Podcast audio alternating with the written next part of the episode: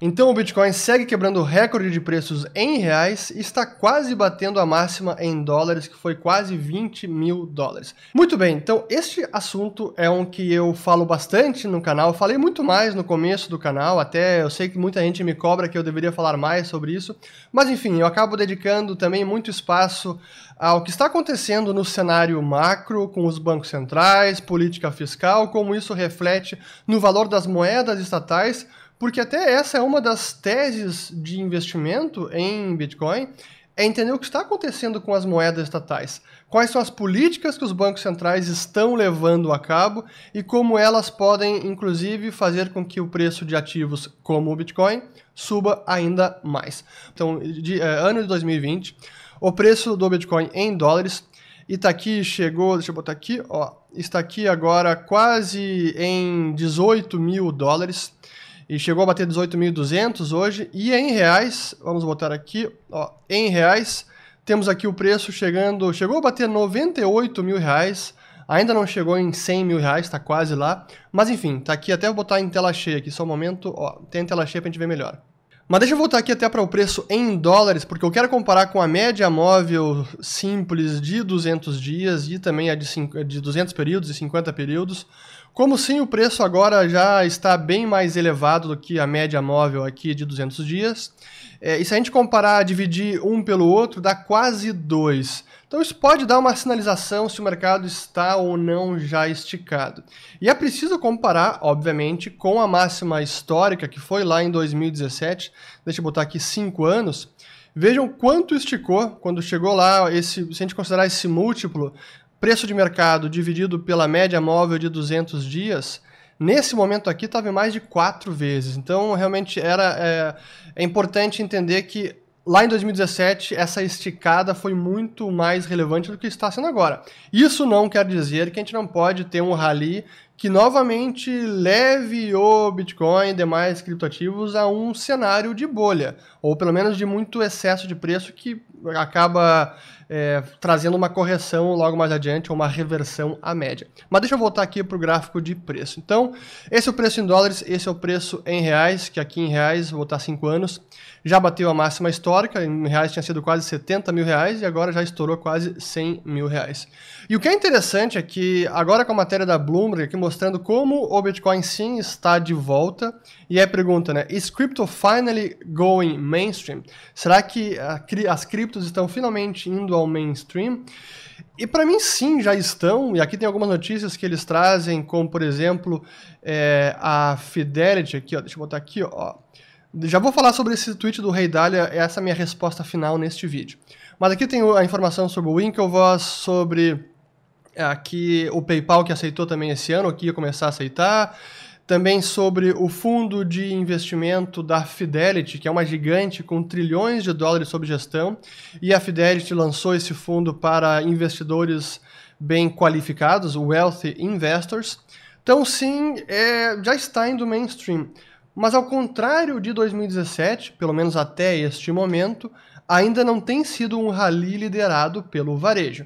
E é isso que eu quero colocar na tela para mostrar o Bitcoin, o Google Trends, a busca pelo termo Bitcoin, que agora está aqui em 16%, que foi a máxima lá em 2017, em dezembro de 2017. Então, olha, ainda não está naquele frenesi todo do varejão entrando em massa. Ou a busca pelo termo Buy Bitcoin da mesma maneira, está em 9% do que foi lá em dezembro de 17. Então, ainda não voltamos àqueles patamares de, assim, de que a gente chama de contaminação ou de disseminação do Bitcoin no varejo. Não está lá ainda. Pode chegar e é, é um sinal de alerta, sem dúvida, que a gente precisa monitorar. Mas até outros sinais de alertas que eu quero colocar aqui para a gente também ter é, um comparável, já fiz um vídeo sobre isso recentemente, retorno aqui para a gente revisitar algumas estatísticas importantes que eu considero de fundamentos da tecnologia e que inclusive podem também indicar algum excesso de preço, exuberância demasiada dos investidores e que pode acabar suscitando uma correção de mercado, especialmente para aqueles que pensam em entrar hoje é, no mercado é, em bitcoins. Então vamos lá, deixa eu botar aqui. Então, muito bem. Aqui a gente tem o preço em dólares, mas se a gente botar a capitalização de mercado, nós batemos já a máxima, porque como a capitalização de mercado considera o total de estoque de moedas vezes o preço de mercado, já bateu a máxima que foi lá em 2017, porque de lá até agora mais bitcoins foram criados, foram minerados. Então, em valor de mercado total, chegou a bater a máxima 330 bilhões de dólares quase. Esse foi o ponto. Em termos de valor de mercado realizado, é interessante essa métrica, ver como ela também está subindo, e essa considera todo o estoque de moedas, mas multiplicado pelo preço da data da última movimentação no blockchain. Ou seja, busca inferir quanto foi o valor de preço realizado de acordo com a data da transferência. E esse valor que a gente vê aqui que está ali um pouco acima de estar em 128 bilhões de dólares, é sempre, normalmente abaixo deste o valor de mercado realizado, é, do valor de mercado total. Essa é uma, uma métrica importante, até deixa eu botar agora aqui ela, que é o MVRV, que é o Market Value to Realized Value, que é o valor de mercado total dividido pelo valor realizado. E esse também é um indicador que pode sinalizar algum excesso, exuberância nos investidores. Lá em 2017 chegou a mais de 4 vezes, 4.5, 4.6. E agora está ali testando em 2.40 quase. Então, sinal de alerta, mas ainda não luz vermelha. Em termos de volatilidade dos últimos 30 dias, eu gosto de ver a volatilidade, vejam lá, desde 2017 até agora, deixa eu até ampliar essa janela aqui para mostrar como a volatilidade hoje está muito menor. Veja o que foi aqui em 2020. Claro que março foi um mês atípico, mas foi atípico para todas as classes de ativos, não apenas o Bitcoin. E agora, nos últimos meses, está realmente uma volatilidade mais contida. E eu até tenho falado sobre isso. Teve dias que o Bitcoin teve volatilidade menor que o nosso real brasileiro, a taxa eh, de câmbio do Brasil. Mas enfim, deixa eu voltar aqui. É, outra, outro dado que eu gosto de mostrar também, que é o valor, deixa eu botar menos tempo aqui a janela de mercado, a janela de tempo do valor médio das transações na rede, que lá em 2017 bateu o recorde também, era aquela o ápice da bolha.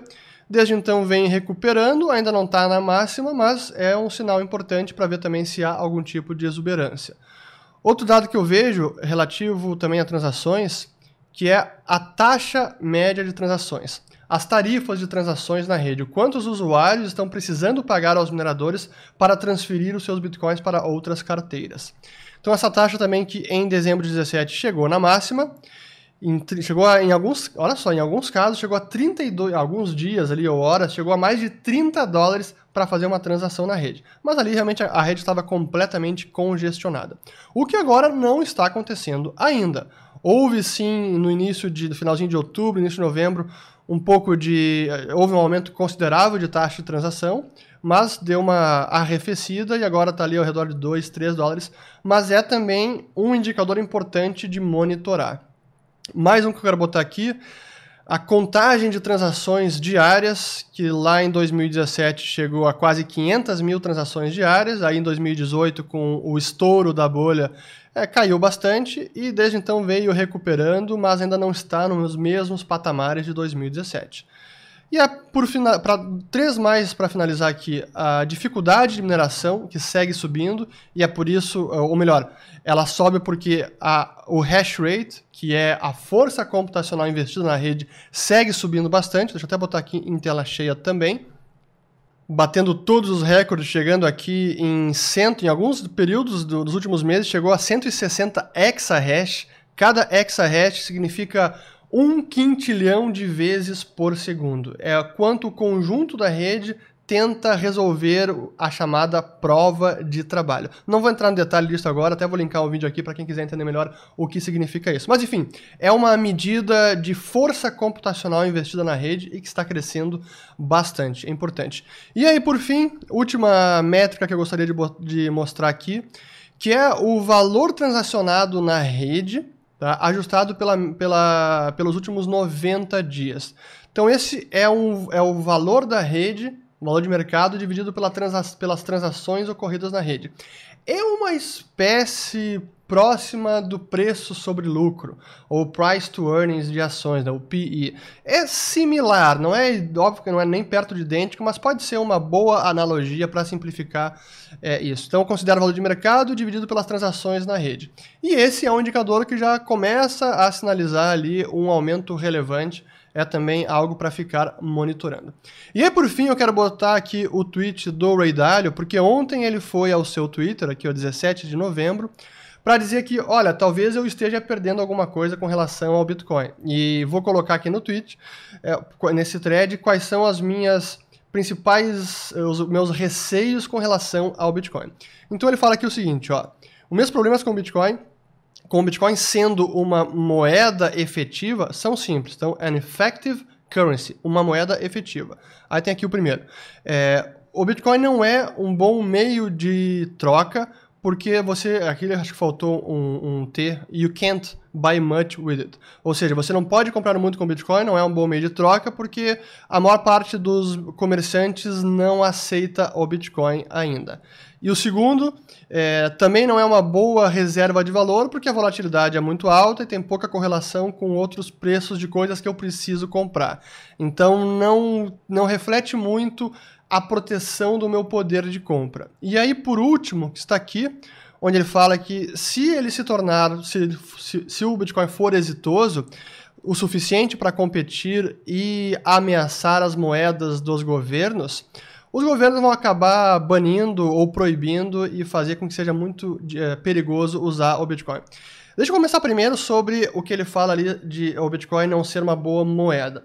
Isso é algo que eu venho falando desde lá de 2013, quando eu comecei a publicar artigos e pesquisar sobre essa tecnologia, e que eu dizia que era uma abordagem típica de economista. Olha, o Bitcoin é uma, é, dizem que o Bitcoin é um dinheiro eletrônico. Então vamos avaliar se o Bitcoin é realmente um dinheiro. Ah, ele é um meio de troca, ele é a unidade de conta, ele é a reserva de valor, as três funções clássicas de uma moeda. Bom, meio de troca, pouca gente utiliza para fazer troca, então não é meio de troca. Unidade de conta, ninguém utiliza como unidade de conta para precificar nada, então não é unidade de conta. E reserva de valor também não é uma boa reserva de valor, porque é muito volátil, pode cair muito de preço, pode aumentar, então a volatilidade impede que seja uma boa reserva de valor. Essa costumava ser, e ainda costuma ser, a abordagem típica de economistas. Então, não sendo moeda meio de troca, unidade de conta nem reserva de valor, então o Bitcoin não é nada e não pode ser considerado moeda. E tem um pouco disso nesse, nessa, nesse tweet do Ray Dalio, porque isso faz com que você não entenda as forças, os fundamentos e como o Bitcoin, apesar de não ser moeda hoje, pode se tornar moeda. E mesmo que não se torne uma moeda amplamente usada, ainda assim tem utilidade, ainda assim tem valor. E sendo um dos seus principais pontos de, de valor, na minha opinião, é que é uma rede incensurável, não pode ser cerceada por ninguém, impedida, evitada de usar. Nenhum governo consegue é, obstruir a rede em si do Bitcoin. E por conta disso, é um ativo realmente inconfiscável, onde você pode transferir entre fronteiras para qualquer pessoa. E isso tem muito valor. Além disso, não é inflacionável. Ao contrário das moedas estatais, por isso que eu gosto tanto de falar das moedas estatais aqui, porque a gente vê o Federal Reserve, o Banco Central Europeu, o Banco do Japão, da Inglaterra, imprimindo dinheiro a, até não poder mais. Esse ano foram mais de 5 trilhões de dólares criados pelos bancos centrais em conjunto. Assim, é, é impressionante. Com o Bitcoin isso não é possível. Por mais que aumente o preço do Bitcoin, e isso até difere do ouro, Todo aumento do preço do Bitcoin se traduz em aumento da força computacional, ou seja, mais segurança da rede. Não em maior oferta, é mais segurança, porque a oferta do Bitcoin está dada é 21 milhões de unidades, já tem 18 milhões e alguma coisa, e não tem como burlar essa regra de oferta. Ao contrário do ouro, que um preço crescente sim sinaliza aos mineradores de ouro a de repente reativar minas que antes não eram mais rentáveis e agora passam a ser rentáveis, ou até explorar novas minas e assim aumentar a oferta de ouro. Com o Bitcoin isso não acontece. Todo aumento de preço se traduz em segurança da rede e não em aumento de oferta. E é claro que isso, com uma demanda crescente, tende a se traduzir com preço crescente. Por isso que a gente está vendo isso.